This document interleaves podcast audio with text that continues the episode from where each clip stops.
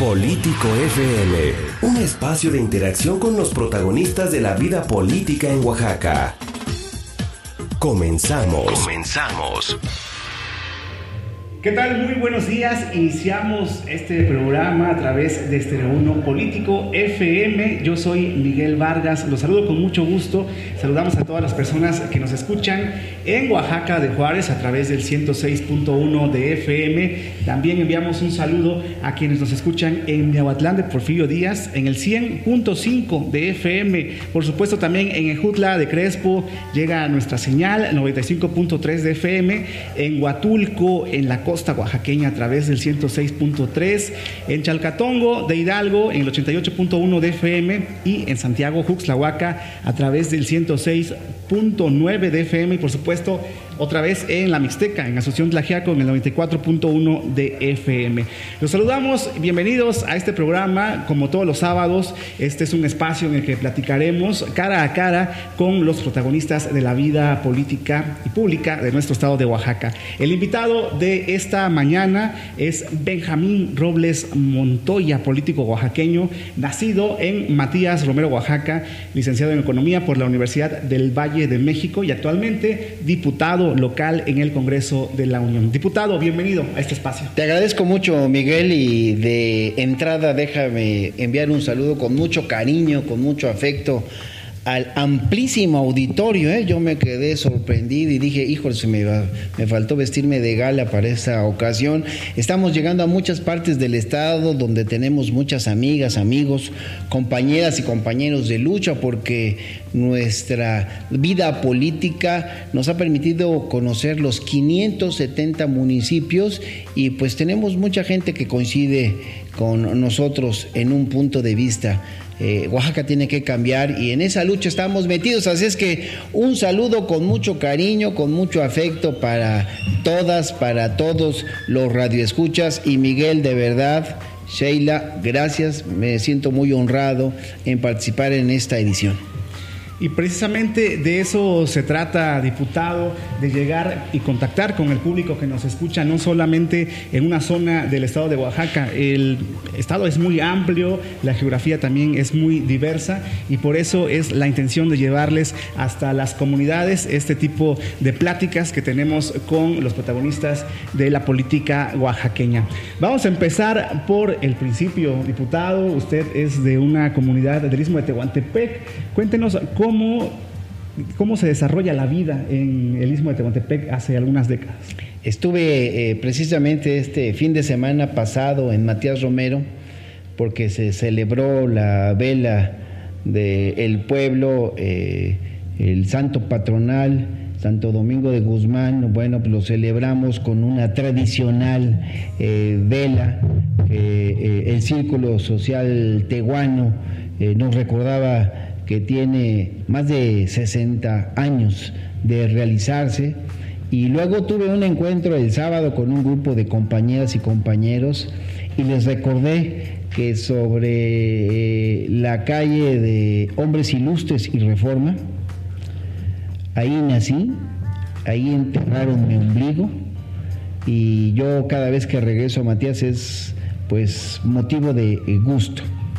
Eh, nací en circunstancias especiales, vale contar la historia, porque mis papás ya vivían en la Ciudad de México, ahí se conocieron, eh, pero yo debía haber sido el segundo hijo de eh, mis papás, de una familia como muchísimas que hay en todo el país, de gente trabajadora, pujante. Desafortunadamente el primer embarazo de mi mamá no logró a la hora del parto que las cosas salieran bien. Y entonces a mi papá se le ocurrió que para que no volviera a suceder lo mismo con su segundo hijo, que fuera yo a nacer a Matías Romero, porque allá mi abuela era una de las primeras parteras que tuvo Matías, doña Elda Salinas, que ayer que platicaba con la gente antes de venirme para acá, pues estaba muy entusiasmada de verdad, porque eh, eh, nosotros eh, pues recordamos las tradiciones y también el trabajo de las parteras es de mucha tradición. Entonces así arrancamos y cómo era la vida de allá de Matías, bueno, era la que yo vivía eh, cada vez que iba de vacaciones, porque eh, a mi papá, después de mi nacimiento, le ofrecen un trabajo en petróleos mexicanos y él agarra todo y se lleva a mi mamá y me lleva a mí a la Ciudad de México, donde me eduqué de manera formal, donde me puse a chambear eh, duro después cuando ya tuve edad de hacerlo. Y bueno, regresaba yo a Matías cada vacación, bueno, pues, era para mí algo extraordinario porque me iba al patio de mi abuela y con leñas que sacaba ahí del fogón, iba yo y perseguía a los patos y a todos los animales que tenía mi abuela ahí y, era muy emocionante. Hoy que regreso a Matías, pues veo que como mucha parte del Estado tiene muchas necesidades, requiere de mucho apoyo y yo cada vez que he podido eh, hemos estado apoyando no solamente a Matías Romero, sino también a los otros 569 municipios, porque, bueno, la vida ha sido generosa conmigo y me ha dado la oportunidad de representar causas, de abanderar causas, y, bueno, pues cada vez que, puedo estamos por allá, eh, como lo hago francamente todos los fines de semana que recorro todas las partes del Estado.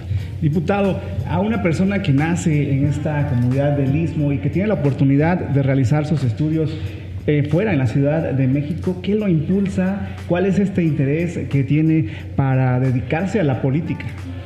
Bueno, pues la verdad es que tú vas eh, metiéndote a los estudios y vas entendiendo que, que hay de todo un mundo de injusticias en este país, que hay todo un mundo de necesidades y aunque mi papá no tuvo una... Mi mamá era así, licenciada en enfermería, pero ellos, insisto, como muchos padres de familia, eh, se pusieron a trabajar y su idea era que sus hijos terminaran la universidad. Y entonces, pues nos metimos eh, duro y yo allá logré terminar la universidad gracias a ellos, eh, que fueron papás, fueron papás ejemplares Todavía mi papá, gracias a Dios, vive, mi mamá ya se me adelantó, pero bueno, pues yo lo que soy, eh, creo que casi todo mundo decimos igual, soy producto de las enseñanzas de mis papás, que ayer lo recordaba también, ayer Matías les decía, mi papá era muy duro a veces conmigo y me llamaba para recordarme dos o tres principios con los que yo tendría que correr en la vida. Siempre busca ser el mejor, me decía, dedicándote de cuerpo, en cuerpo y alma a todo. Vas a ser maestro, busca ser el mejor maestro. Vas a ser arquitecto, busca ser el mejor arquitecto. Vas a ser basurero, tienes que meterte a ser el mejor. Así es que yo siempre busqué ser el mejor, destacar y por eso pues eh, a mí me encanta lo que hago, en la mera verdad. Afortunadamente también aprendí de que si uno va a hacer algo en la vida, tiene que hacer lo que a uno le gusta. Y a mí me gusta servirle a la gente y yo por eso cuando estoy en eventos como lo hago continuamente, algo de lo que siempre digo es gracias por darme la oportunidad de servirles porque eh, con eso estoy cumpliendo parte de mis sueños. ¿Considera que ha cambiado el México en el que usted fue estudiante allá en el entonces Instituto Federal, ahora a lo que se vive a nivel nacional? Sí, es impresionante, tan solo el tema de las comunicaciones, Miguel, o sea, es, impactante. Eh, yo le platicaba hoy en la mañana a un amigo que yo a veces a las 8 de la noche doy por cerrado mi celular, porque tienes eh, información a primera mano y a veces te distrae de lo más importante porque a poco no todo el mundo andamos con el celular en la mano viendo, consultando información y eso te desenfoca de lo realmente importante. El tema de las comunicaciones es una eh, diferencia notable, notable. Pero también desde el punto de vista político, yo le decía hoy en la mañana a algunos compañeros, por ejemplo, la mujer ya se ganó un espacio y tenemos que pelear en el PT yo como diputado he impulsado varias iniciativas que la mujer tenga los espacios, le corresponden la mitad de los espacios públicos en cualquier orden y nivel de gobierno. Entonces todas esas cosas son diferentes porque antes la mujer no, pues tiene que estar en la casa, tiene que estar ahí encerrada. No, no, señores, hoy eh, eh, la vida pública, inclusive la privada, se va aireando en función de que la mujer está participando. Es otra notable diferencia. Eh, las comunicaciones. Yo eh, debo confesar que cuando agarro carretera me duermo, porque cuando viajaba a Matías Romero había tantas curvas que terminaba yo volviendo el estómago. Y entonces para evitar eso la regla era dormirse. Y como eran continuos los viajes, pues ya hoy me acostumbré a que me subo a un vehículo y me ando quedando luego, luego dormido. Es otra cosa que ha cambiado. Bueno, yo estuve en Matías a cuatro horas y fracción. Antes era pues casi medio día o más. Son cosas muy notables. La participación de la sociedad eh, y, bueno, eh, creo que es algo que es fundamental. Hoy se nota más. Necesitamos darle más espacios a la sociedad.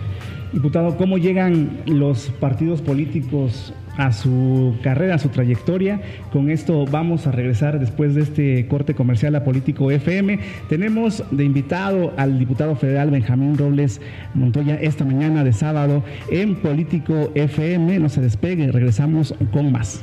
Todos los sábados a las 11 de la mañana analizaremos los temas más trascendentes de la vida pública de Oaxaca con los protagonistas que la hacen posible en Político FM a través de Estéreo 1. Estamos de regreso en Político FM y como ya les comentábamos en el primer bloque, se encuentra con nosotros el diputado federal Benjamín Robles Montoya, que nos está hablando parte de su trayectoria, pero también de su infancia y cómo se fue a vivir a la Ciudad de México. Pero ahora vamos a preguntarle cómo es que llegan los partidos políticos a su trayectoria, eh, cómo es que toca estas primeras puertas, diputado.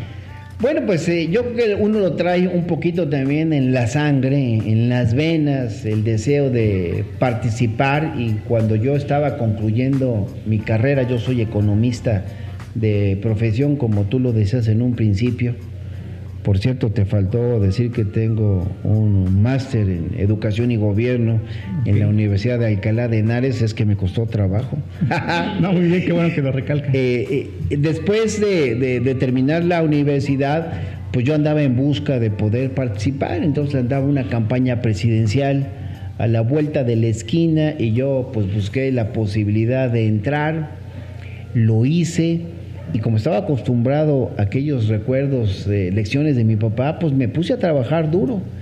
Y en unos tres meses me habló todo un personaje para invitarme a una posición sobresaliente en la plena campaña eh, eh, que a mí me dejó pues, prácticamente pues boquiabierto. Estaba yo había terminado la carrera en 1982 y es ahí cuando participo y, empiezo muy joven como secretario particular de un personaje que todo mundo le abría las puertas y este personaje me invitaba a todas las reuniones, entonces estaba yo en reuniones con funcionarios de primer nivel o dirigentes del partido a nivel nacional de primer nivel y ahí estaba yo escuchando, aprendiendo de esos eh, políticos de, de hace mucho tiempo y, bueno, pues el tema está en que iba yo terminando la escuela, se me cruzó una campaña, busqué participar y, lo hice y para mí fue pues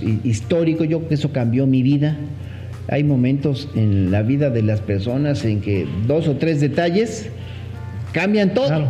A mí me cambió la vida eso, que de repente alguien se fijó ya después me, informaron que anduvo preguntando por mí, que todo el mundo le decía, no, pues, si se pone a trabajar, este no sale como los demás a tomarse los jugos, este se queda a chambear. Y, bueno, pues fue una gran oportunidad. Y a partir de entonces entendí que una parte importante de la política se da a través de los partidos. Claro, que he sido crítico de los partidos, los partidos tienen que cambiar, los partidos tienen que ser siempre eh, eh, una forma para poder servirle a la gente, eh, pero si bien tiene unas ideologías distintas cada partido, pero tampoco se puede andar peleando cada rato. La verdad es que también a la gente le cansa. De la universidad salto a una campaña presidencial y a trabajar en un partido. Actualmente milita en el Partido del Trabajo. ¿Qué lo hace creer en este instituto político? Pero también en qué, otros partidos ha estado. Mira, en el Partido del Trabajo yo le tengo que dar las gracias en esta eh, época de mi vida. Eh, yo había sido ya candidato del PT en alguna ocasión en el, como candidato al Senado fui candidato de una coalición que integraban el PRD, Convergencia en ese momento y el Partido del Trabajo.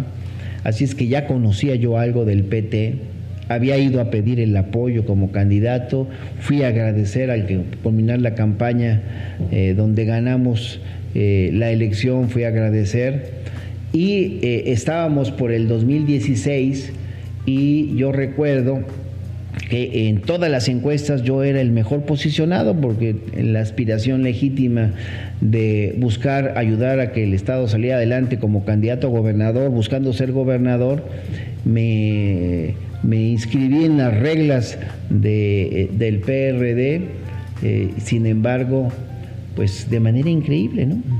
El PRD, en lugar de postular al mejor posicionado, eh, permitió que Gabino fue entonces gobernador hiciera lo que quisiera y mandó a un priista que hoy está en el PRI, ¿no? Aparentemente se ha ido a la izquierda y no regresó, al PRI. Y entonces, eh, pues yo eh, y junto con mi equipo dijimos que no aceptábamos una injusticia así, que íbamos a continuar buscando cómo participar. Y entonces los dirigentes del PT se acercaron conmigo y me dijeron, nosotros siempre dijimos que el candidato debía ser el mejor posicionado.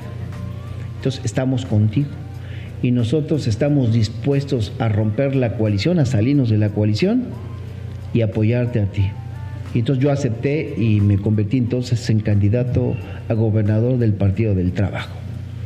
Eh, eh, me abrió las puertas en momentos muy difíciles donde la traición política, como muchas veces ha sucedido se hace presente, pero también se hizo presente la fortaleza de no claudicar, de seguir luchando, de combatir la corrupción y pude hacerlo a través de la ruta del Partido del Trabajo y yo, bueno, pues sé que posiblemente el profesor Alberto Anaya no va a escuchar esta entrevista, pero como un hombre agradecido, yo le agradezco a él, a otros dirigentes nacionales que me hayan abierto las puertas. Posteriormente, me dan la oportunidad de encabezar la dirigencia estatal del PT eh, y bueno, hoy en día soy el dirigente estatal del Partido del Trabajo y bueno, pues lo he escuchado de voces eh, amigas y no tan amigas de que el PT es el partido que más está creciendo, que el PT está abriéndole las puertas a quienes las han visto cerradas en otras fuerzas políticas, así es que yo contento. Por supuesto que con esto te doy a entender que en algún momento milité en el PRD porque fui candidato al Senado de la República, del PRD, de eh, Convergencia y del Partido del Trabajo. Diputado, antes de 2016 vino el proceso electoral de 2010 que en Oaxaca representó esta alternancia. Eh, el PRI salió del poder por muchas décadas y usted fue también eh, pieza fundamental de esto. Sin embargo, hubo un desencanto tanto social como político de la administración de Gavino Cue Monteagudo. ¿Qué, ¿Qué cree usted que pasó?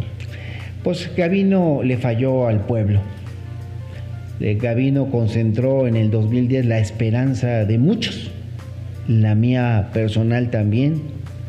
Yo veía que Gavino podría lograr el verdadero cambio en Oaxaca, pero ¿de qué tamaño fue la decepción que yo antes de cumplir un año renuncié al gobierno?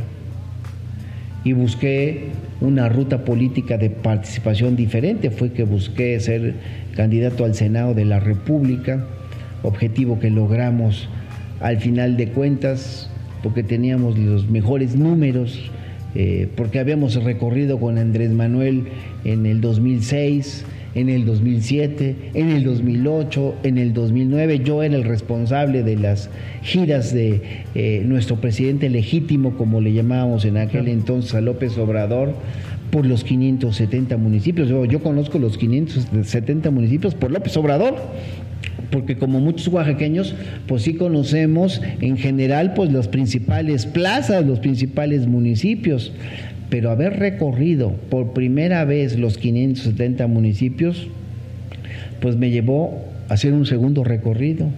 Ya he recorrido el estado más de cuatro ocasiones y es de verdad pues eh, impactante. Gavino nos falló, traicionó a todos, a sus amigos, eh, a los maestros, a todos, traicionó al propio López Obrador eh, y hoy, hoy lo identificamos como el saqueador de Oaxaca, un hombre corrupto que se hizo de dinero mal habido, eh, de negocios que antes criticábamos, hoy se convirtió en alguien igual y, y bueno, yo por eso lo denuncié, inclusive he solicitado juicio político. que ahí va, está en la cancha de los diputados locales. Desde la legislatura pasada, perdón, estaba esto de cuestión de juicio político. ¿En qué estatus va ahorita? Bueno, eh, la legislatura pasada, por tercera ocasión, presentaba yo una solicitud, no había prosperado, y bueno, de repente encontré eco en algunos diputados y le dieron entrada a la solicitud, que para empezar fue todo un éxito.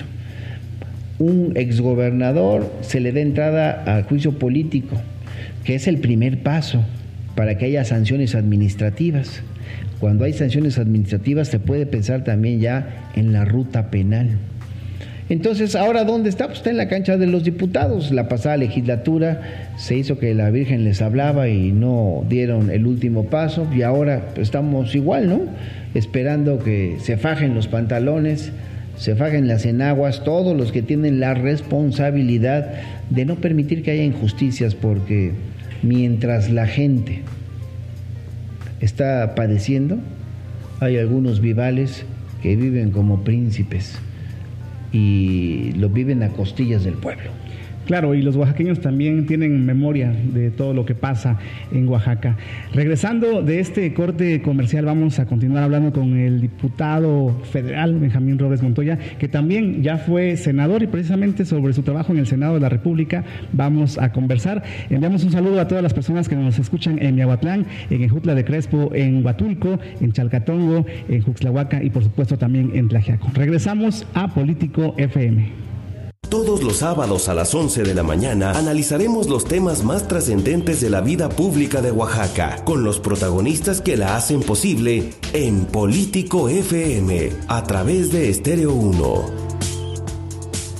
Gracias por continuar en Político FM. Saludamos a todas las personas que nos sintonizan. Eh, antes les quiero recordar que también, aparte de escucharnos en todas las estaciones hermanas en las regiones del estado de Oaxaca, nos pueden escuchar en la aplicación de Spotify. Ahí puede escuchar todos nuestros programas que tenemos hasta este momento.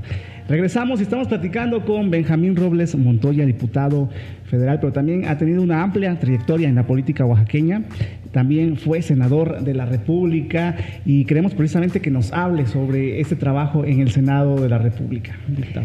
Miguel, me haces recordar de verdad momentos eh, eh, muy felices de mi trabajo político para que Oaxaca logre un lugar distinto en el entramado nacional.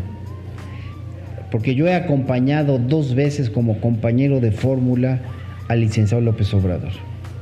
La primera vez fue en el 2012, cuando él fue candidato a presidente por segunda ocasión y yo era candidato a senador de la República. Y la segunda vez fue en este 2018, donde él por tercera ocasión era candidato a presidente y yo eh, su compañero de fórmula en el distrito de la capital, donde por cierto, lo digo como con un timbre de orgullo, pero también del compromiso que significa, pues me ubiqué como el segundo diputado federal más votado del país. Pero bueno, regresando a la época del Senado, pues para mí fue eh, una gran oportunidad representar a Oaxaca en la máxima tribuna nacional, en el Senado de la República, y yo me hice un propósito, convertirme en el senador más trabajador en la historia de Oaxaca. Con esa meta llegué, mis queridas amigas y amigos, buscando convertir en realidad tantos compromisos que hicimos en campaña. Y eso me permitió algo que yo no esperaba en el primer año de trabajo legislativo. Cuando empezaron a dar a conocer los números del trabajo legislativo de los senadores, de repente Benjamín Robles estaba ubicado como el senador más trabajador, porque nadie tenía tantas iniciativas presentadas como yo, tantos puntos de acuerdo, nadie había subido tanto a la tribuna, mi asistencia legislativa era impecable, fui considerado ese año, ese primer año, el senador más productivo. Y entonces yo me quedé pensando, oye, pues se siente bien, ¿no? Ya puedo regresar a Oaxaca estamos cumpliendo con parte de lo que ofrecimos. Así es que a partir de ese año, el segundo, el tercero, el cuarto, el quinto, el sexto, me apliqué igual, porque ya sabía cuál era la fórmula, trabajar sin descanso, meterme en el mayor número de temas que importaban a Oaxaca y por supuesto en los temas nacionales. Y bueno, en seis años tuve ese honor de, bueno, pedí licencia en un par de ocasiones, pero como quiera que sea, eh, dejé el récord del senador más productivo. Por primera vez un oaxaqueño eh, se alzaba con ese eh, lugar que para mí fue un honor y que representó parte de mi tarea legislativa, porque ustedes saben, amigas y amigos de distintos puntos del Estado que nos escuchan, que un legislador tiene tres tareas básicas. La primera es legislar, y bueno, yo demostré, Miguel, que estaba, pero bien, tanto que era el número uno. La segunda era la de ser gestor. Y bueno, de repente encontré una ruta para lograr aterrizar recursos. Entonces yo me acuerdo lo digo con emoción, cómo logré bajar casas. Hay miles de familias, cerca de dos mil familias que tienen una casa gracias a que gestionamos un recurso de un programa especial donde eh, nos permitía con participación federal y la participación estatal más la de empresarios lograr entregarle casa a quien no tenía un hogar donde vivir vivían pues con la familia del esposo o de la esposa, pero no se sentían a gusto como luego no nos sentimos. Entonces he entendido el valor de tener una vivienda. O, bueno, pues cuando llevé agua a una de las comunidades más pobres de Oaxaca con un proyecto hidráulico, o llevar luz a las comunidades que no tenían luz con proyectos de electrificación con pavimentaciones que cada vez que inaugurábamos decíamos, oye, es motivo de felicidad que estamos inaugurando esta calle, pero también de coraje, porque en pleno siglo XXI es la primera calle del municipio que se está pavimentando, entonces eso habla del rezago, eh, pero logramos muchas cosas en seis años que, bueno, pues nos permitieron ir generando una presencia sólida, una confianza en la gente que hasta ahora pues se sigue manifestando en los hechos. Yo de verdad lo agradezco muchísimo. Y yo pues les doy como respuesta que esa es parte de mi chamba. Hoy como diputado federal pues busco hacer exactamente lo mismo. Eh, ahorita pues no voy encabezando, tengo que reconocerlo. Amigas, amigos, voy en segundo lugar. Cerca, cerca. Voy cerca. Me va ganando una diputada. Como es del PT, pues me aguanto. Ah, es la diputada Maribel, ella va como número ah, uno. Yo voy como número dos. No le digan a la diputada, pero estoy a punto en una estrategia de rebasarla por la izquierda. Esperemos que no nos esté escuchando en este momento. Diputado, hablaba también sobre estos recorridos que ha hecho con ahora el presidente de la República, Andrés Manuel López Obrador, en diferentes ocasiones en diferentes etapas y procesos electorales. ¿Cómo eran estos recorridos? ¿Cómo es el presidente de la República, bueno, anteriormente y ahora qué le dice el presidente? Mira, cuántas eh, veces tuve la oportunidad de acompañar al licenciado Andrés Manuel en su propia camioneta, porque yo pues me tocaba coordinar las giras, entonces yo iba antes y también iba el día de la gira. Eh, algunas veces eh, me subía a su camioneta, y bueno, prácticamente todas las ocasiones desayunábamos, comíamos o cenábamos juntos y, un hombre de verdad sencillo, un hombre con un cariño y amor a Oaxaca que de verdad creo que es eje, es columna vertebral de la pasión que yo tengo por, por nuestro estado. es un hombre que valora mucho la historia de nuestro estado, nuestro legado cultural, también el gastronómico. la verdad es que Andrés Manuel es un gran personaje y los oaxaqueños tenemos que aprovechar que él es hoy presidente de México. Tenemos que aprovecharlo en el buen sentido de la palabra para poder pedir que nos baje recursos. Ya empezó cuando está pavimentando muchas cabeceras municipales que él sí recorrió. Sí, sí, Porque luego yo le decía a otros que estaban compitiendo con él, bueno, estos carajos, ¿cómo quieren gobernar México si no conocen México? Es como si alguien quiere gobernar Oaxaca y no conoce Oaxaca, pues ¿cómo va a gobernar? Por eso luego estamos como estamos. No hay que conocer el Estado para poder gobernar bien y tomar buenas decisiones. Bueno, así le hizo López Obrador. Recorrió los 570 municipios, recorrió, recorrió los casi 2.500 municipios del país. Entonces yo les puedo decir que Andrés Manuel es, como lo vemos periódicamente, un hombre sencillo, un hombre comprometido, un hombre que no se cansa, un hombre que se levanta temprano y que está metido ahí en la chamba. Eh, la verdad es que eh, pues hay que pedir que, que nos cuiden mucho a López Obrador para que nos dure no solamente los seis años, sino nos dure toda una vida, porque la experiencia que él tendrá como presidente tiene que servirnos a todas y a todos los mexicanos. Es un honor estar con Obrador.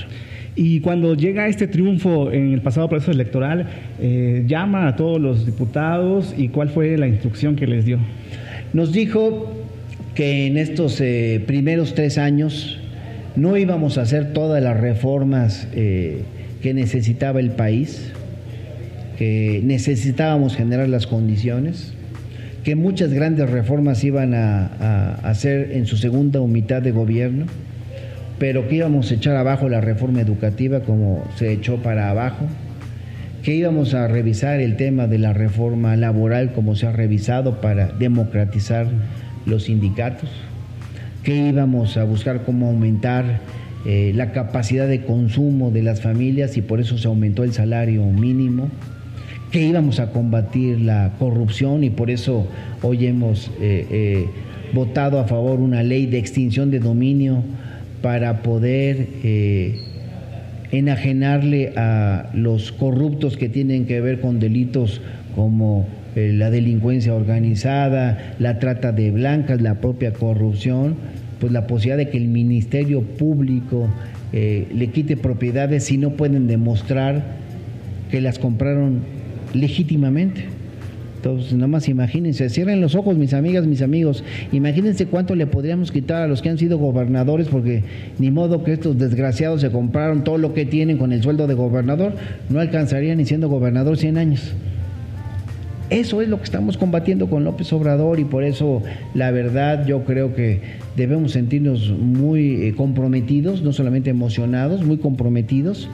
Y también debemos ver la forma de cómo sacamos adelante este gran proyecto, porque los que están perdiendo privilegios, yo los veo que están tratando de ponerse de acuerdo, los maloras, pues son maloras, están tratando de ponerse de acuerdo para ver cómo recuperan beneficios. No, señores, Primero los pobres, que es lo que dijo Andrés Manuel, lo que estamos haciendo. No puede haber un gobierno rico y un pueblo pobre. Eso es lo que estamos haciendo. Y combatir la corrupción para que haya cero tolerancia. Así es que si usted se da cuenta que hay corrupción de funcionarios de cualquier nivel de gobierno, de cualquier, denúncielos. Ya hasta eh, existe una plataforma para denuncias anónimas. Lo que debemos hacer es acabar con la maldita corrupción que se ha convertido en un cáncer para este país. Por eso, por eso no quieren Andrés Manuel los maloras, pero la gente buena como los ustedes que nos escuchan, sí lo queremos y queremos que siga gobernando así. Así es, y recientemente va a estar también aquí en la ciudad, en el estado de Oaxaca, el presidente de la República una vez más. Vamos a regresar a hablar sobre el panorama del Partido del Trabajo a nivel nacional, pero también a nivel local con este último bloque en Político FM. Vamos a un corte comercial, regresamos. Todos los sábados a las 11 de la mañana analizaremos los temas más trascendentes de la vida pública de Oaxaca, con los protagonistas que la hacen posible en Político FM, a través de Estéreo 1. Muchas gracias a todas las personas que nos escuchan en todo el estado de Oaxaca. Seguimos en Político FM. Continuamos platicando esta mañana con el diputado federal Benjamín Robles Montoya. Ya nos estaba hablando sobre su trabajo legislativo y sobre su trayectoria política. Vamos a hablar ahora, entrar a un terreno a nivel político nacional. Después del eh, pasado proceso electoral de 2018, donde el PT pues, tuvo buenos resultados y buenas posiciones en el Congreso. ¿Qué panorama ve usted a nivel nacional en los próximos años? Pues mira, eh, yo tengo la esperanza de lo que eh, estamos haciendo en este gobierno de la cuarta transformación. ¿Qué, ¿Qué significa, amigos? Que este país, así como ha logrado importantes cambios en tres veces de su vida, Ahora, con Andrés Manuel López Obrador a la cabeza, debemos lograr la cuarta gran transformación nacional que implica, pues, parte de lo que decía ya hace un rato. Primero, los pobres. No puede haber un gobierno rico y un pueblo pobre. Sí, vamos a, darle a la iniciativa privada el lugar que le corresponde, por supuesto, pero no puede haber abusos como ha habido en el pasado, provocado por funcionarios corruptos la iniciativa privada tiene todo el derecho y la posibilidad de, ganarse la vida, pero debe haber reglas, valores en todo este ejercicio. Entonces yo espero que en estos seis años del gobierno del presidente López Obrador logremos un crecimiento económico que nos permita decir que las cosas sí se podían hacer diferentes la política económica que hoy eh, impulsa el presidente, y no quiero caer en tecnicismos, pero se basa en dos cosas, en aumentar la capacidad de consumo de las clases más necesitadas. Lo estamos logrando a través de programas sociales que implican recursos dinero directamente a quien más lo necesita, adultos mayores, madres solteras, estudiantes para que no abandonen eh, su educación a nivel medio superior, superior, por decir algunos de los muchos programas. Esto implica capacidad de consumo que va en aumento. Y por otra parte, rescatar petróleos mexicanos, rescatar la Compañía Federal de Electricidad, que fueron eje durante muchos años de la economía de este país. Fueron eje, pero el recurso que ganaban se iba a los bolsillos, a negocios turbios de los funcionarios. Ahora ese recurso te tiene que ir a apoyar a la gente más necesitada, a crear infraestructura que nos permita salir adelante. Entonces, pues yo veo que el presidente está trabajando intensamente, hay un compromiso con la población indígena nacional, por eso vamos a impulsar una nueva reforma constitucional, pero más allá de eso, recursos. Ya hablamos de cómo en Oaxaca, por ejemplo, las cabeceras municipales ya se están pavimentando, pero también se requieren muchos otros recursos. Por eso tenemos que hacer realidad el que el Internet sea libre para todos y llevar Internet a todas partes a las mujeres se le está dando el lugar que corresponde. Yo espero que en seis años veamos cómo hay una igualdad en los hechos, no nada más en la ley que a veces podría quedar como letra muerta. Con López Obrador no tiene que ser así. Los legisladores, los diputados estamos apoyando a López Obrador. Yo cada vez que puedo subo a la tribuna a defender el proyecto de la cuarta transformación, porque lo que requerimos, mis amigas, mis amigos, es eso. Y como seguimos haciendo giras, como seguimos en contacto permanente, nos retroalimentamos. Sí, el presidente está eh, este viernes, sábado, domingo aquí en Oaxaca revisando el tema de los hospitales y vamos eh, estar con él en todo el momento en que sea posible porque el sector del salud es fundamental cuántas mujeres no han tenido que dar a luz en el patio trasero, ahí de los hospitales o en la entrada porque los hospitales eh, no las reciben. ¿Cuántos hospitales están construidos a medias? Los diputados de Oaxaca ya logramos prácticamente el compromiso federal para que haya recursos y se terminen más de veintitantos hospitales que están ahí a medias. Ahora necesitamos que el titular eh, de salud estatal pues, haga la chamba, no podemos hacerle todo a él, o sea, que haga su chamba. En fin, estamos trabajando eh, eh, en un proyecto que busca hacer realidad el México que hemos soñado, que Andrés Manuel nos visualizó, nos metió en ese ejercicio y en el caso nuestro, pues también queremos que la cuarta transformación por fin llegue a Oaxaca. Ya llegó a nivel nacional, pero ¿y a Oaxaca cuándo? ¿A los 570 municipios cuándo? A los hogares de las oaxaqueñas y oaxaqueños, es ahí donde debe llegar la cuarta transformación, ahí es donde debe sentirse el beneficio.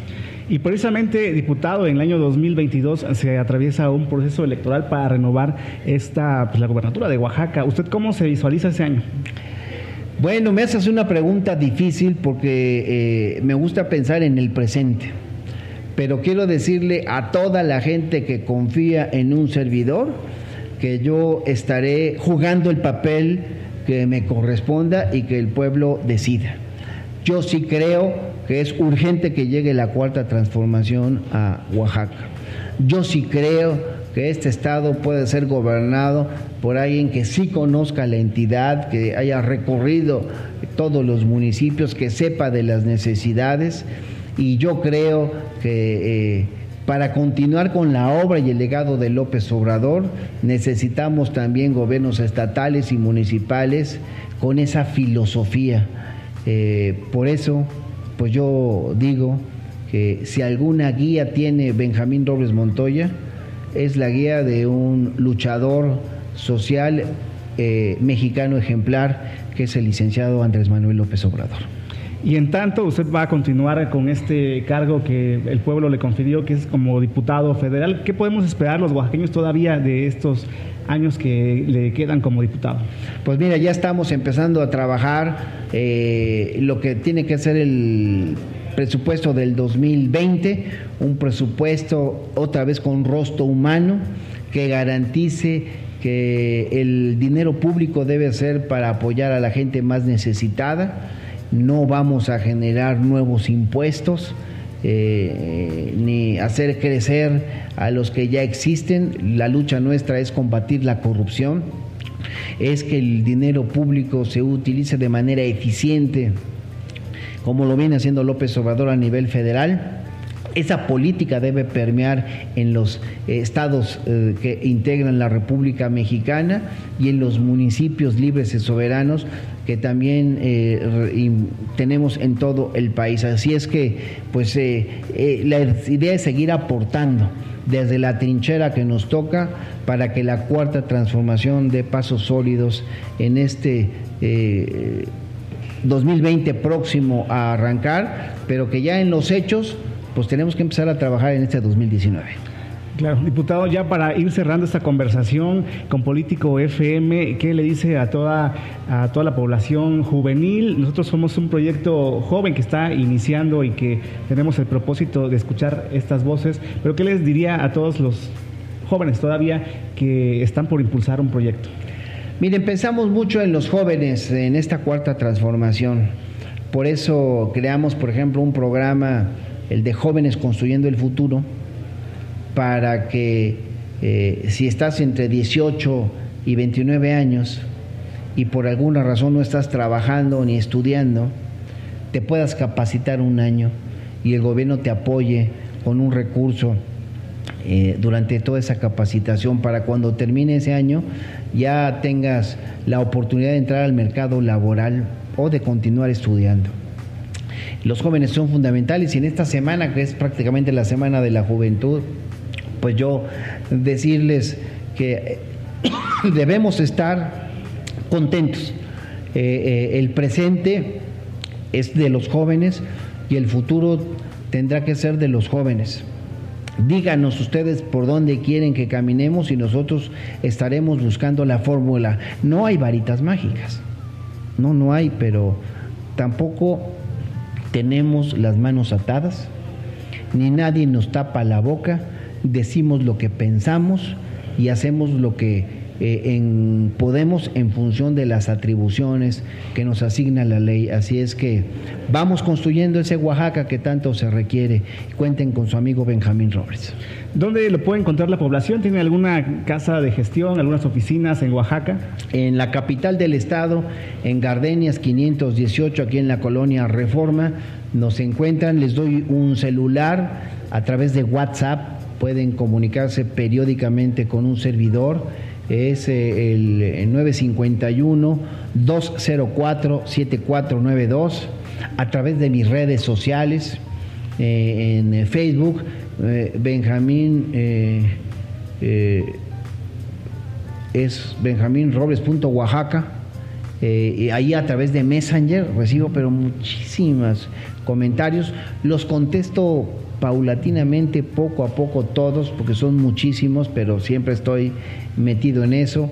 Eh, en mi cuenta de Twitter que es arroba Benjamín Robles M. Bueno, pues hoy tenemos en Instagram. Es, la verdad es que eh, accedan y les informo que eh, estamos en la etapa de rendir cuentas, de presentar nuestros informes legislativos. Los diputados del PT nos estamos poniendo de acuerdo, entonces la primera será la diputada Maribel que el próximo eh, miércoles 21 va a presentar su informe. Yo lo haré a finales de septiembre o en la primera semana de octubre. No eh, está totalmente definido eso aún, pero estamos en esa, en esa ruta para hacérselos saber.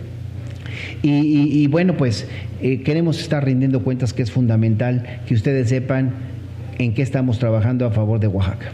Claro, y también ahora a través de las redes sociales es una manera de estar en contacto con toda la población. Sí, las redes sociales es fundamental. Yo de verdad trato de estar presente en todas o por lo menos en las más importantes, por eso reitero que estamos en Twitter, en Facebook, en, Facebook, en Messenger, en, Instagram, eh, y, bueno, pues a través de esos canales ustedes podrán decirnos lo que gusten y nosotros, bueno, en todo lo que podamos hacer cuenten con, un servidor. Pues muchísimas gracias por aceptar esta invitación, diputado.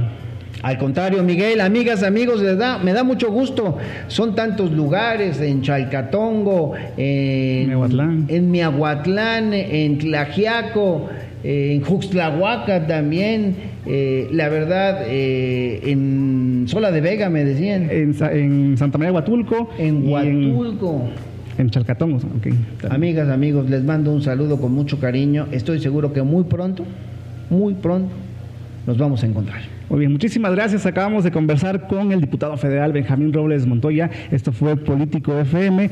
Nos escuchamos la próxima semana. Político FM los espera la siguiente semana con entrevistas y análisis del acontecer oaxaqueño.